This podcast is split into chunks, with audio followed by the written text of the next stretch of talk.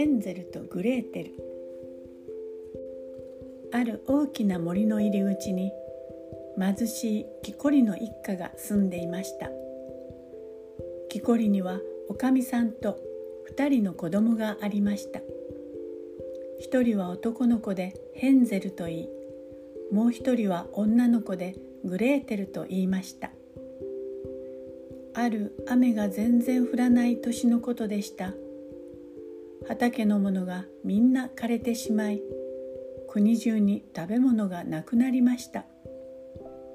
キコリは普段でもその日の暮らしに困るような貧乏でしたからこうなると毎日食べるパンさえ買うことができなくなってしまったのです。ある日お母さんがお父さんに話しているのをヘンゼルとグレーテルは聞いてしまいました。このお母さんはママ母でした。このままじゃ私たち4人とも飢え死にするだけですよ。明日子供たちにパンを一切れずつやって森へ連れて行ってそのまま置いてきましょうよ。お父さんは自分の本当の子にそんなことはできないと反対しましたがママ母は聞きません。ヘンゼルはそっと外へ出ると石をたくさん拾いズボンのポケットをいっぱいにしました。次の日まだ暗いうちにヘンゼルとグレーテルはママ母に起こされパンを一切れもらいました。キコリの一家は揃って森へ出かけました。ヘンゼルはみちみち石を落としていきました。森の中に来るとお父さんとお母さんは焚き火をしました。お父さんたちは木を切りに行ってくるからお前たちはここで休んでおいで。仕事が済んだら迎えに来るからね。ヘンゼルとグレーテルは2人になるとパンを食べて寝てしまいました。2人が目を覚ますともう真っ暗な夜でした。グレーテルは泣き出しました。どうやって森から出るの？でもお月様が昇るとヘンゼルが道に落としてきた石がキラキラ輝いて森から出る道を教えてくれました。2人は一晩歩き通しに歩いて夜明け方にお父さんのいる家へ帰ってきました。お母さんは「なんで今まで森に寝ていたのさ。もう家に帰りたくないんだと思っていたよ」と言いましたがお父さんは2人を見て大変喜びました。それからしばらくしてまた国中に食べるものがなくなりました。森のずっと奥へ2人を連れて行き二度と出る道がわからないようにしましょう。ママ母の話を子供たちはまた聞いてしまいました。ヘンゼルは石を拾いに外へ出ようとしましたがママ母が戸口に鍵をかけてしまったので出られませんでした。お母さんはあくる朝早く子供たちを起こしました。2人はパンを一切れずつもらいましたが前のよりずっと小さいパンでした。今度は生まれてから来たこともないくらい森の奥深くへ行きました。ヘンゼルはパンをちぎって丸めては地面の上に投げてとうとう残らずまいてしまいました。こうすれば前のように家へ帰ることができると思ったからです。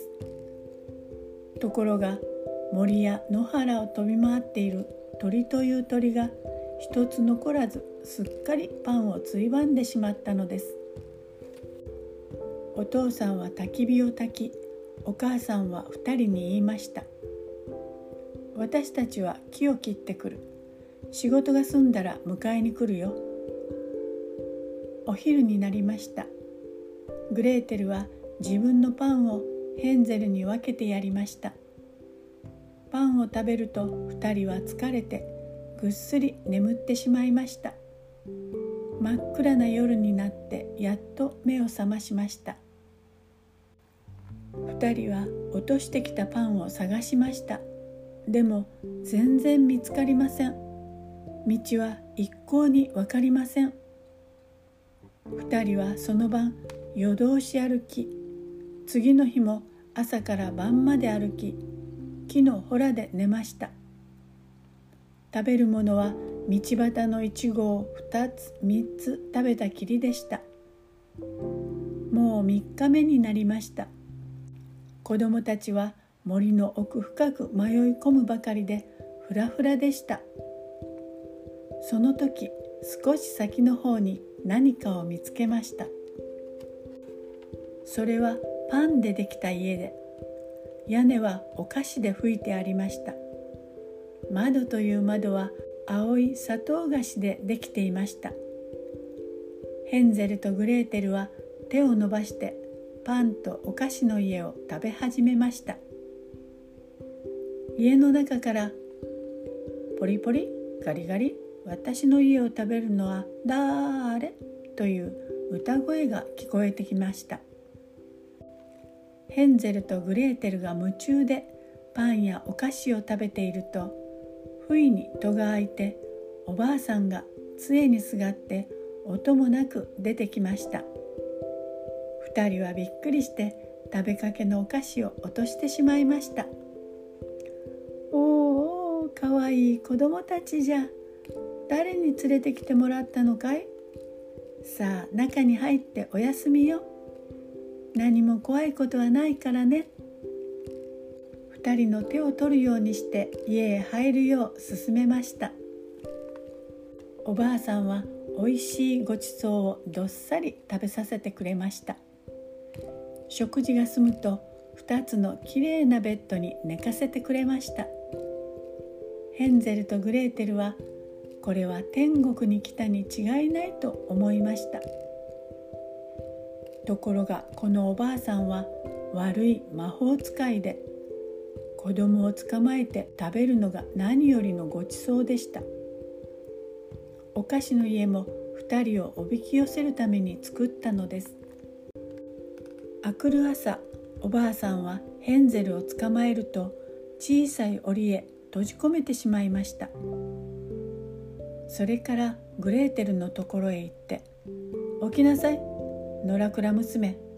水を汲んできて兄さんにうまいものを作っておやりたっぷりと太らせわしがごちそうになるんだから」と大声で命令しました。グレーテルはびっくりして泣き出してしまいました。でも魔法使いの言うようにするほかはありません。こうしてヘンゼルは一番おいしいごちそうをもらって食べグレーテルはザリガニの殻ばかり食べました。毎朝毎朝おばあさんは舌なめずりをしてヘンゼルの太るのを待っていました。ヘンゼル指をお出し太ってきたかどうか触ってみるからね。ヘンゼルは食べ残しの小さな骨を差し出しました。目の悪い魔法使いはそれをヘンゼルの指だとばかり思い込み太らないのが不思議でなりませんでした。一月経ちました。おばあさんはとうとう感触を起こして言いました。グレーテル早く水を汲んでおいで。私はパンを焼くからね。今日こそヘンゼルを食べてやるんだからね。おばあさんがパン焼きかまどの火の具合を見ようとかまどの中に頭を突っ込みました。その時です。グレーテルは力いっぱいおばあさんをかまどの中へ突き飛ばし戸を閉めてしまいました。おばあさんはぞっとするほど恐ろしい声でうなりましたがそのまま焼け死んでしまいました。グレーテルはヘンゼルの檻までまっしぐらに走っていって言いました「お兄さん私たち助かったのよ。魔法使いのおばあさんは死んじゃったわよ」2人はお互いに抱き合って喜びました。魔法使いの家には真珠や宝石がいっぱい詰まった箱があったのでポケットに入るだけ宝石を詰めて森をテクテク歩いてとうとうお父さんのいる家に帰りました。ママ母はもう死んでいませんでした。お父さんは子供たちを捨ててからは寂しくて幸せではありませんでした。ですから2人を見てどんなに喜んだことでしょう。それからは魔法使いの家から持ってきた宝石で3人はいつまでも楽しく暮らしました。